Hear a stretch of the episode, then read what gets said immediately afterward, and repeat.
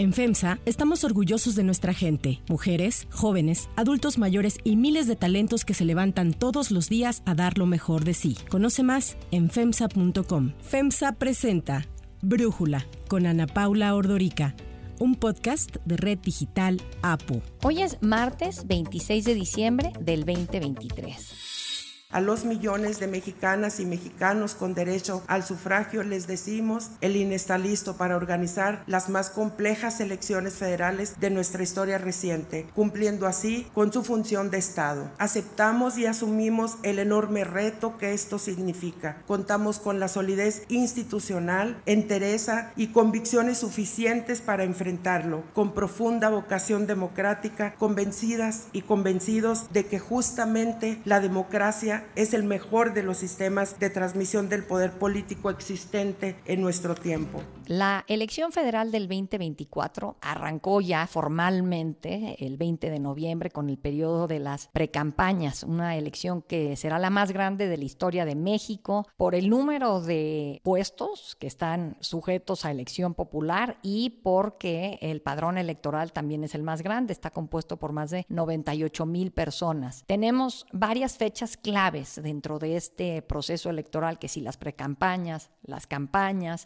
El análisis para entender justo este proceso y lo que va a ocurrir desde entonces hasta el 2 de junio, cuando ya los mexicanos, las mexicanas podamos ir a votar, le agradezco a María Marván, presidenta del Consejo Rector de Transparencia Mexicana, ex consejera presidenta del IFE, platicar con nosotros. María, pues justo te quiero preguntar primero por estos procesos. ¿Cuándo, o sea, las entiendo que las precampañas para presidencias, senadurías y diputaciones van del 20 de noviembre al 18 de enero y luego para los estados se mueven bastante. Pero ¿qué implica este periodo de precampañas? Mira, el periodo de precampaña fue diseñado para que los partidos políticos llevaran a cabo sus procesos internos para seleccionar candidatos. Eso en realidad es una ficción de la ley que no ha sucedido y que tampoco va a tener mayor relevancia este año. Para este proceso electoral, todos sabemos que se adelantaron y se adelantaron muchísimo las precampañas, pre-precampañas. De hecho, fueron ilegales con una tolerancia de la autoridad tanto administrativa como jurisdiccional que al final de cuentas legitimaron lo que está prohibido en la ley, que fueron todos los procesos tanto de la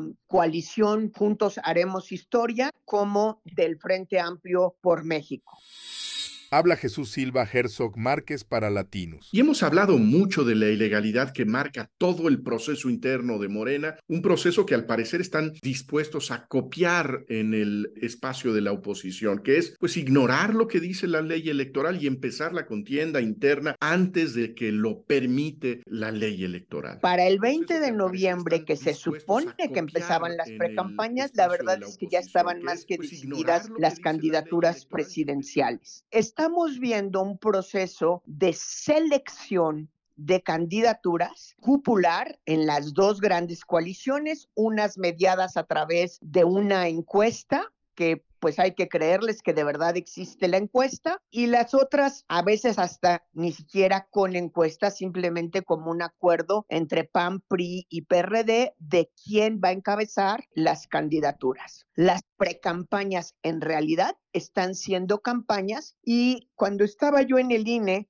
a este periodo le decíamos el periodo de come frutas y verduras. Hemos estado escuchando ya por más de un mes los spots de los partidos políticos. En el pasado se utilizaban los programas sociales a cambio de votos. Había intermediarios y mucha corrupción. Con la transformación los programas se convierten en derechos. Aquí nací en Tepatepec, Hidalgo, hace 60 años. A los 8 años, aquí vendí las famosas gelatinas para ayudar a mi familia. Te van a decir que sufrí mucho jugando golf, que soy un meme, que no me puedes tomar en serio. Todo lo contrario. Y al final le ponen una leyenda. Este spot es únicamente para militantes de tal o cual partido, lo cual es absurdo porque si se les da el acceso a los medios, si se están transmitiendo por radio y televisión los spots, pues en realidad es para quien encienda su radio o su televisión y no la pague o no le cambie de, estación. Sí, me parece ridículo, ni modo de que te tapes los oídos o los ojos cuando aparece un spot de un partido con el cual no militas. O sea, es un poco ridículo lo que ha pasado en eso. A mí me queda una duda. Cuando termina el periodo de precampaña, después viene obviamente eh, las campañas electorales que arrancan del primero de marzo, entiendo que del primero de marzo al 29 de mayo, cuando inicia la veda electoral tres días antes de las elecciones. ¿Qué pasa entre el 18 de enero, que terminan las precampañas, y el arranque de las campañas el primero de marzo? ¿Qué pasa ahí? Mira, es una época que los partidos dejaron, bueno, el legislador, los partidos hechos legisladores y legisladoras, dejaron, se llama intercampaña, en teoría debería de servir para resolver las impugnaciones que una persona que era precandidata y no fue favorecida con la candidatura de su partido, pues sabemos que en este país el deporte favorito de los candidatos y las candidatas es impugnar. Se impugna en contra de su propio partido cuando no les dan la candidatura, se impugna en contra de la autoridad electoral cuando no les favorece el voto. Como se supone que la precampaña es una suerte de primarias en la que debería de haber dos o más candidatos compitiendo por la candidatura, se prevé en la ley este periodo de intercampañas en donde supuestamente el tribunal tendría que resolver todas estas impugnaciones de los precandidatos inconformes. Nuestra ley está plagada de prohibiciones en la época de las precampañas que todavía estamos viviendo. Se supone que no debe haber llamados al voto, se supone que no se debe interpelar a candidatos de otros partidos, porque se supone que es para que internamente cada partido decida quién va a ser su candidata.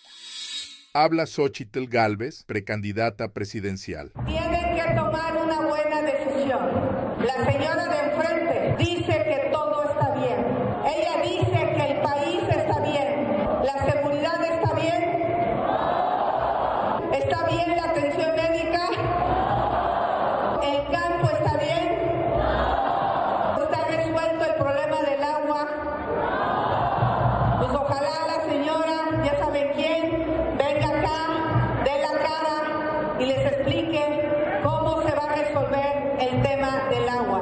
El tema del agua se va a resolver con una ingeniera que le entiende y no con una científica que se le cayó la línea 12 del metro. En la época de intercampaña, también prohibiciones, originalmente después de 2007, que fue cuando inventamos esta rigidez de los tiempos, no se les permitía a los partidos hacer campaña. Obviamente, en la reforma electoral de 2014, dado que las leyes electorales las hacen los partidos convertidos en personas legisladoras, se dieron otra vez spots en la época de intercampaña y dijeron, bueno, sí se vale, se vale anunciar al partido, pero no propiamente a las candidaturas. Yo creo con toda honestidad que prontamente tendremos que estar revisando estos tiempos. Es una ley que no se lee, es una ley que se presta a hacer fraudes a la ley y no deberíamos de tolerar que los partidos políticos se dediquen a burlarse de la ley, cosa que ha sucedido en este proceso electoral. Oye, María, México ya no es clasificado como un país democrático.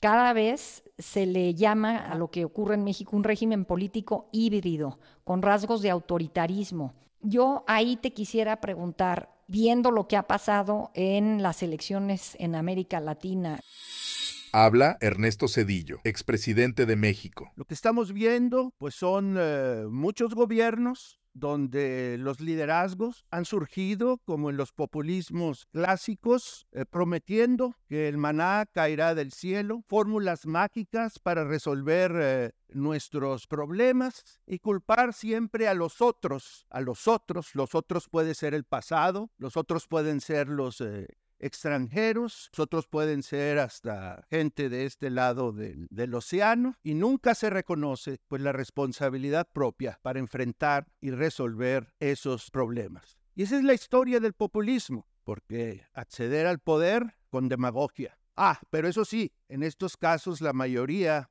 de esos liderazgos populistas accedieron al poder gracias a la democracia que otros construyeron. Veía un artículo de Carlos Heredia hace poco que hablaba de que las últimas 19 elecciones en América Latina ha ganado la oposición, porque lo que hemos visto es que se vayan, básicamente el mensaje, que se vayan los que están y que venga lo que sea, pero que vengan otros. Yo te preguntaré aquí dos cosas. ¿Crees que en México estamos ante la decisión de democracia o autoritarismo hacia el 2024? En lo presidencial y en el legislativo? A ver, déjame contestarte de la siguiente manera. Creo que la forma en la que se ha violentado en este sexenio la división de poderes y que se ha agredido de diversas maneras a los órganos constitucionales autónomos. Es como la Santa Inquisición, ya es eh, el Instituto de la Censura el INE y el Tribunal y la Suprema Corte del Derecho, que no de la justicia debilitado la democracia mexicana. Ahora inventamos otro eufemismo. Recordemos que vivimos en la época de los eufemismos, en donde decimos, bueno, ya perdió muchas calidades democráticas México, pero no todas, porque va a haber elecciones, porque la gente va a ir a las urnas, se van a contar los votos. Creo que en esa parte no hay duda. Pero si el siguiente sexenio se sigue en este proceso de violentar la Constitución, de violentar la división de poderes, de hacer una reforma al Poder Judicial en la que los jueces sean electos por el voto popular, jueces constitucionales, sí estamos en un grave riesgo de entrar de manera llena al autoritarismo. No me preocupa hasta ahora que vaya a haber elecciones que las elecciones estén bien organizadas, que los votos se cuenten. Me preocupa cuál va a ser la actitud del próximo presidente o próxima presidenta.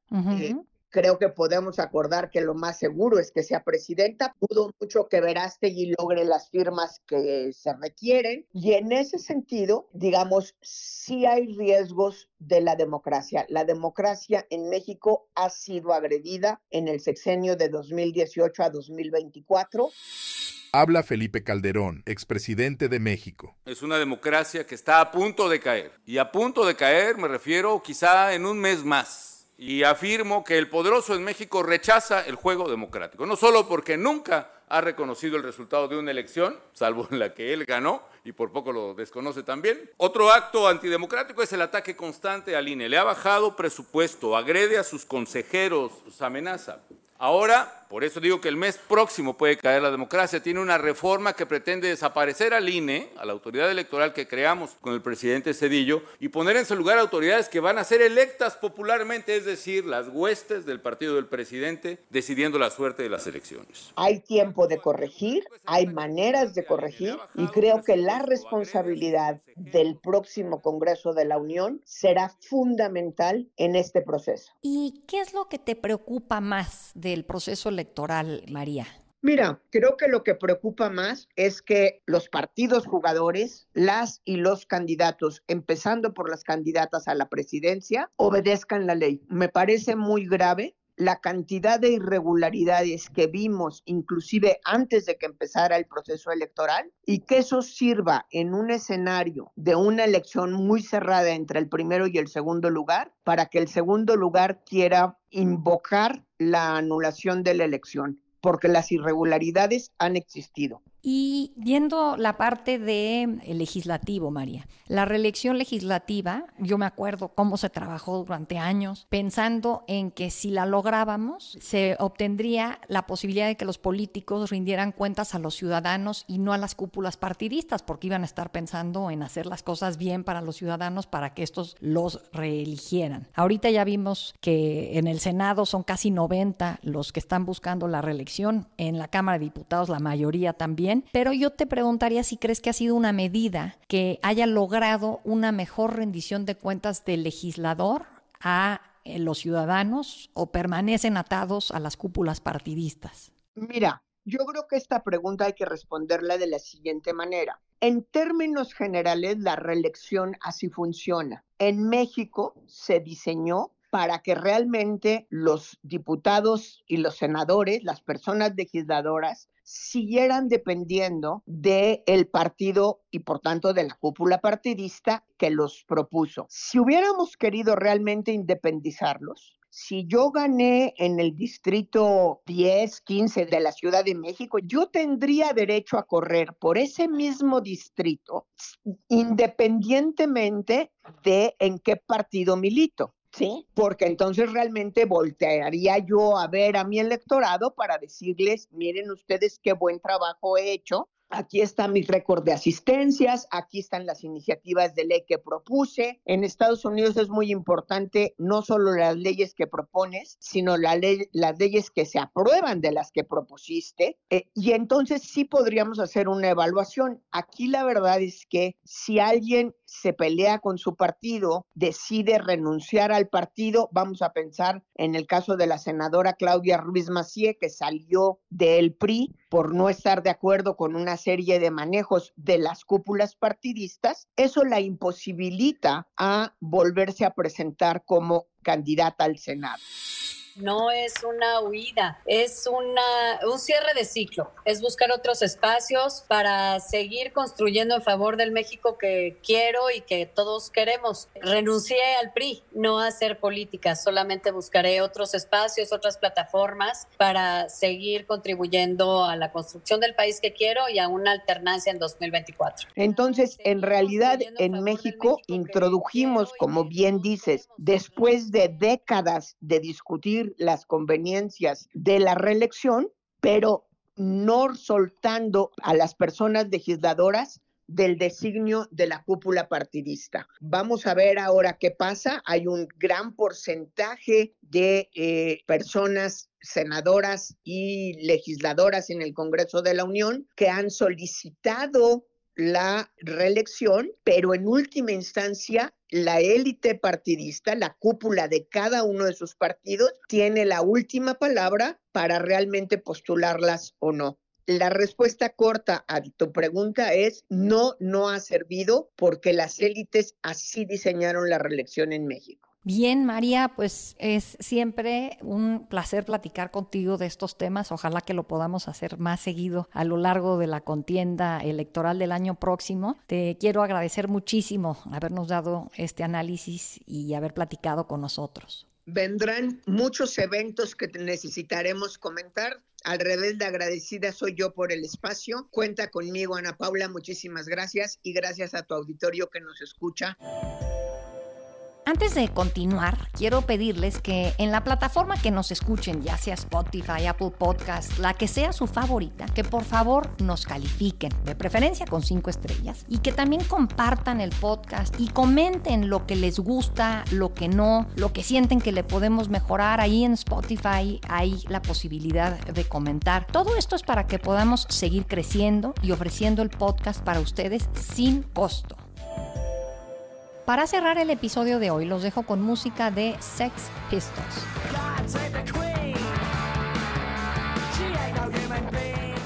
El 26 de diciembre de 1976, la banda británica Sex Pistols grabó en los estudios Wessex de Londres la canción God Save the Queen. Este controvertido tema que se publicó durante el jubileo de plata de la reina Isabel II en 1977 alcanzó de inmediato el número 2 en las listas de popularidad del Reino Unido, en donde permaneció por varias semanas.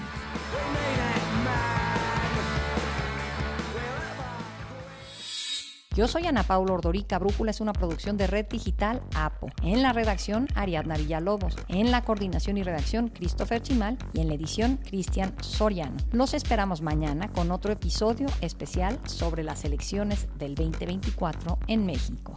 Oxo, Farmacias ISA, Cruz Verde, Oxo Gas, Coca-Cola FEMSA, Invera, Torrey y PTM son algunas de las muchas empresas que crean más de 245 mil empleos tan solo en México y generan valor como parte de FEMSA. FEMSA presentó Brújula con Ana Paula Ordorica, un podcast de Red Digital APO.